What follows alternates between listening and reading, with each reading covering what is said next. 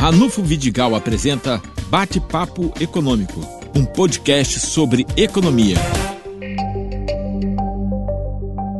Bom, estou aqui, eu, Carlos Alfredo Soares, no podcast do meu querido amigo e economista de plantão da Band FM, do site Rural, Ranulfo Vidigal. E a gente vai discutir aqui né, com o Ranulfo, debater, na verdade, né, as últimas do mundo econômico e político que, é, que acaba sendo uma coisa só. Não é isso, Ranulfo? É isso, Alfredo. É, Alfredo, nós vamos começar pela conjuntura internacional. É, nós estamos tendo os novos dados de comportamento da indústria na China e os novos dados estão vindo abaixo das expectativas. Isso representa dizer que esta guerra comercial entre os Estados Unidos e a China já está impactando a, a economia mundial, em especial a economia asiática. Isso tem implicações para o Brasil e para a América Latina, principalmente nesse momento aflitivo com que está vivendo a América Latina e que nós estamos vivendo, estamos presenciando com muito, é, com muita preocupação. É o caso específico do Chile. Todos sabemos que o Chile era um referencial é, de economia moderna, de economia que deu certo, e agora vive um conflito social sem precedentes, porque o mal-estar é muito grande. Vivemos a dificuldade na Argentina, que tende a se superar a, partir desta nova eleição já realizada, e temos também na Bolívia, que é um país extremamente importante de matérias-primas, porque produz o lítio, é, produz gás natural, produz estanho e tem uma enorme reserva de água e vive uma crise social e política sem precedentes. Portanto, toda essa conjuntura internacional, acima de tudo, tem que nos chamar a atenção das dificuldades gerais que podem vir a impactar o nosso país já tão é, vivendo momentos tão difíceis na geração de emprego e renda. Essa semana tivemos em Brasília a reunião dos BRICS, né? e até, para surpresa geral, né, a, a, cogitação por parte do governo brasileiro de se criar uma área de livre comércio com a China. Os empresários brasileiros ficaram de cabelo em pé com essa possibilidade. Isso, por quê? Porque o produto chinês vai entrar aqui a um preço tão baixo que a indústria nacional, que já vive momentos difíceis, vai viver momentos ainda mais delicados e, consequentemente, vai ter mais dificuldade de gerar renda e emprego. no particular da questão nacional que você acaba de inserir, é importante destacar que, é, que no, nas últimas horas nós tivemos os dados da, da, das vendas nacionais do varejo e os resultados foram positivos, ou seja, vamos ter um final de ano é, um pouco acima das expectativas. A taxa nominal de juros Selic está muito baixa, 5%, mas a taxa do cartão de crédito continua muito alta. Né? Significa dizer que uma ponta está indo bem, mas a ponta popular está indo mal, porque não, não tem sentido se refinanciar com taxas de juros tão caras. É, e a questão do emprego e da renda é, e do crédito são questões que com certeza podem vir a ajudar o final de ano é, é, das cidades do Brasil, no sentido de que as pessoas possam pelo menos ter festas natalinas mais, mais calmas e com possibilidade de tentativa de retomada no ano que vem. Mas essa tendência de, de, de melhora que você está citando é permanente para para o ano que vem ou é uma coisa momentânea de final de ano, onde tem uma injeção de, de dinheiro maior? O último dado da CEPAL, que é uma importante agência internacional da América Latina, diz que a economia brasileira vai crescer muito pouco esse ano, 0,9, mas que no ano que vem tende a, a superar isso e crescer entre 1,7% e 2%. É, portanto, é, se a conjuntura econômica se mantiver nesse nível, se a capacidade ociosa se mantiver nesse nível e exigir é, uma retomada na forma de emprego e salários, é provável que nós tenhamos algum fôlego. Bom, o ministro da Fazenda, Paulo Guedes, lançou, junto com o governo, o pacote verde e amarelo, na tentativa de, de aquecer o mercado de, de, empregos, principalmente entre jovens de 18 a 28 anos é, de idade. Né? Havia uma expectativa que o pacote abrangesse também aqueles que têm mais de 55 anos, o que não efetivamente não ocorreu. mas há também ali uma preocupação que o pacote pode ser um tiro no pé, gerando mais desemprego. Eu queria que você explicasse por que desse temor. Primeiro é importante a gente explicar o que está por trás da, do raciocínio da equipe econômica.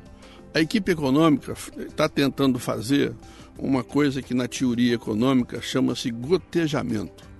A teoria do gotejamento é a teoria de que se você é, facilitar a vida do rico, né, este rico vai consumir e investir, e aí tende até a cair algumas gotas para o pobre.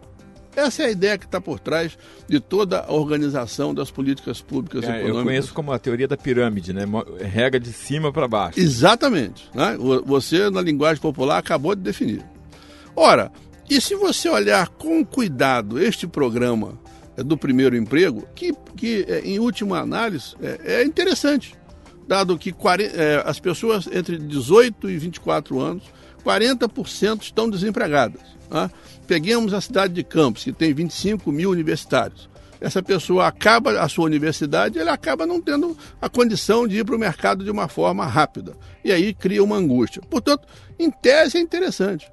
Mas quando a gente vai olhar por trás da, da, das intenções, você vai ver que o empresário está tendo, está tendo uma, uma redução de carga, até aí tudo bem. Mas o, mas o desempregado que vai buscar seu seguro-desemprego vai pagar agora e vai ter uma renda menor e vai pagar por esse programa. Portanto, é um programa que na mão direita é positivo, mas na mão esquerda é regressivo. Mas tem a questão é, prática que, que, que a gente teme, que é o seguinte: o empresário ele tem lá seus funcionários na faixa dos 30 anos, ele vê a possibilidade de baixar encargos contratando jovens né, por um salário que tem um teto de um salário e meio, 1.500 reais, e dispensando essa mão de obra que lhe é mais cara.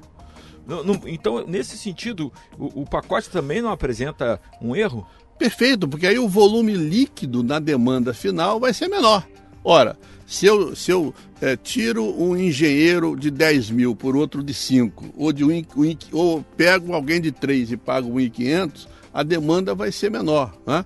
Portanto, o que está por trás disso tudo é esta vontade de tentar recuperar a economia, mas gerando a conta da retomada né, nos segmentos menos favorecidos.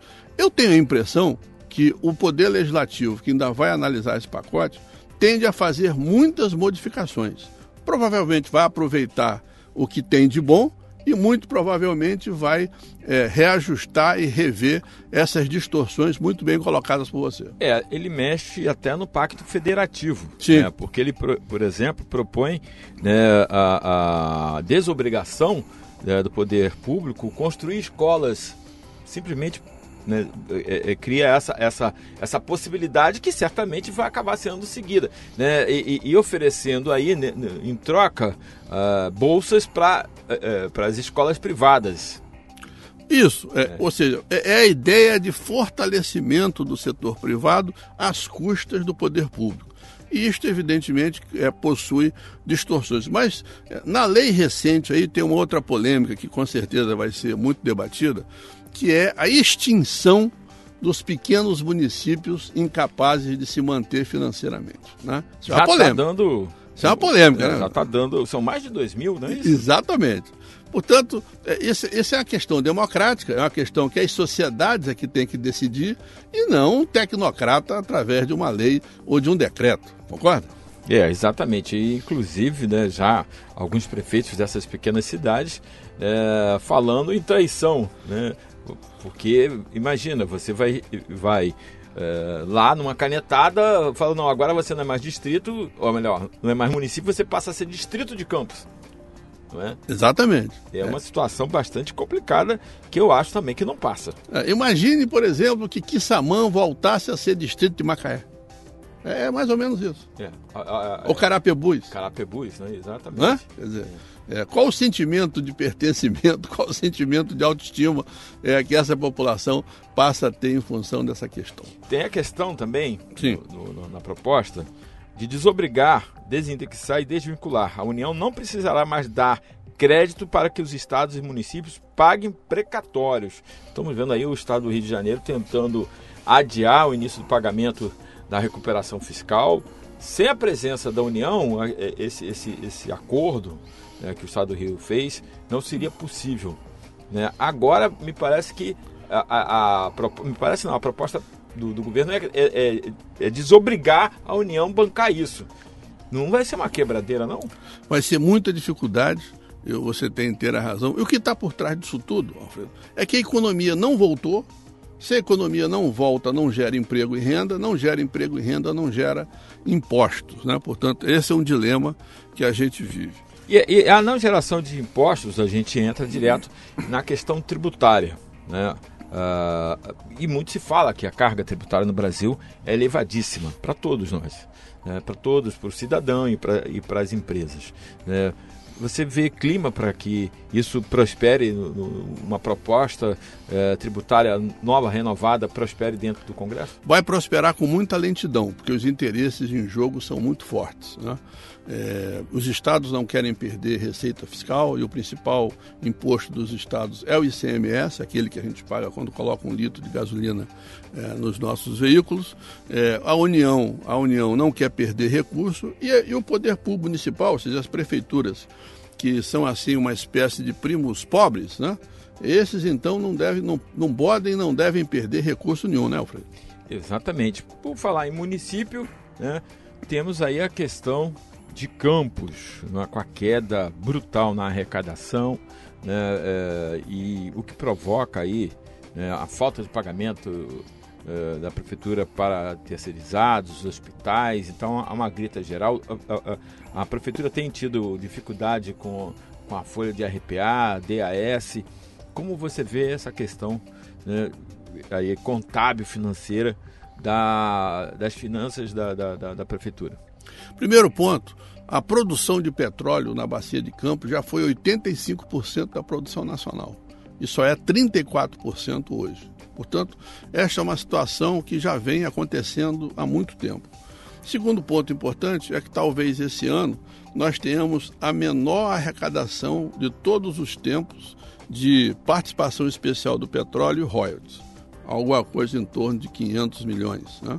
Isso está forçando a prefeitura até a mudar o orçamento do, de 2020, sugerindo uma rediscussão no Poder Legislativo. E mais, é, gera uma dúvida enorme com relação a um momento muito importante para o comércio local, que é o 13º salário. Por que, que eu estou dizendo isso? Porque o governo do estado já confirmou e anunciou que na primeira semana de dezembro vamos ter uma injeção na economia local de 120 milhões do 13º do servidor estadual. São 40 mil servidores. O setor privado da cidade, com 100 mil pessoas empregadas, vai injetar ao longo do mês de dezembro 200 milhões de reais na economia local. Né? Mas aí fica a dúvida se os 80 milhões do poder público municipal, né, que também são importantes no giro do comércio, se ele vai acontecer. Na medida em que você corretamente acabou de colocar para nós que há atraso de salários de eh, RPAs e cargos comissionados. E mais, uma profunda crise na questão do repasse das instituições que tratam da saúde eh, público privada eh, e, e, comunitária na cidade. Isso, isso também tem preocupado bastante a todos. Então, você acha que teremos um final de ano aí não tão tranquilo assim em relação né, a, a, as dívidas ou os compromissos da prefeitura? Ela pode fechar o ano não, não conseguindo quitar to, todas essas pendências. Minha, meu raciocínio é muito simples. Se o dinheiro está curto, alguém vai deixar de receber. Se ela optar pelo 13 terceiro do servidor, é, é, do servidor normal, dos, dos 15 mil servidores ativos e 5 mil inativos, ela vai apertar todos os outros gastos, ou seja, as outras instâncias vão ficar esperando. Né? Aí você vai ter o 13 terceiro irrigando a economia, 80 milhões, mas isso vai representar mais atraso ainda você, de outras despesas. Você, secretário de Fazenda, que conselho você daria ao prefeito? No, no primeiro sentido, garantir o 13 terceiro. Segundo sentido, conversar com todas as instituições que geram o custeio da máquina e fazer uma programação realista. Porque pior do que não receber é ter a expectativa de receber na segunda, na terça, na quarta e não receber. Né? Se houver uma programação realista para o custeio da máquina e houver a garantia do 13 terceiro, pelo menos a economia vai a, ah, operar de uma forma mais suave. O, que, o, o, o, grande problema é a incerteza do receber. Ou seja, a falta de diálogo, diálogo por parte da prefeitura acaba denotando que ela não tem caixa para cumprir nenhum desses compromissos. Exatamente. Mas, mas se ela botar no tempo, dentro de um, de um cronograma realista, priorizar os salários e fazer uma programação de pagamento dentro da realidade, num tempo mais longo, o seu custeio da máquina, ela vai acabar tranquilizando o seu, o seu credor, porque ele vai ter a certeza de que, embora não esteja recebendo em dia, tem a data certa para receber. O fluxo de caixa. O chamado fluxo de caixa. Então, a sua, a, é, a sua sugestão, né, porque aqui a gente está dando sugestão, seria pagar a, a, o FGTS para fazer essa movimentação é, financeira na cidade. Né? É porque salário movimenta a cidade, concorda? Né? O, o salário. E acaba retornando em forma de impostos. Em forma de impostos. Né?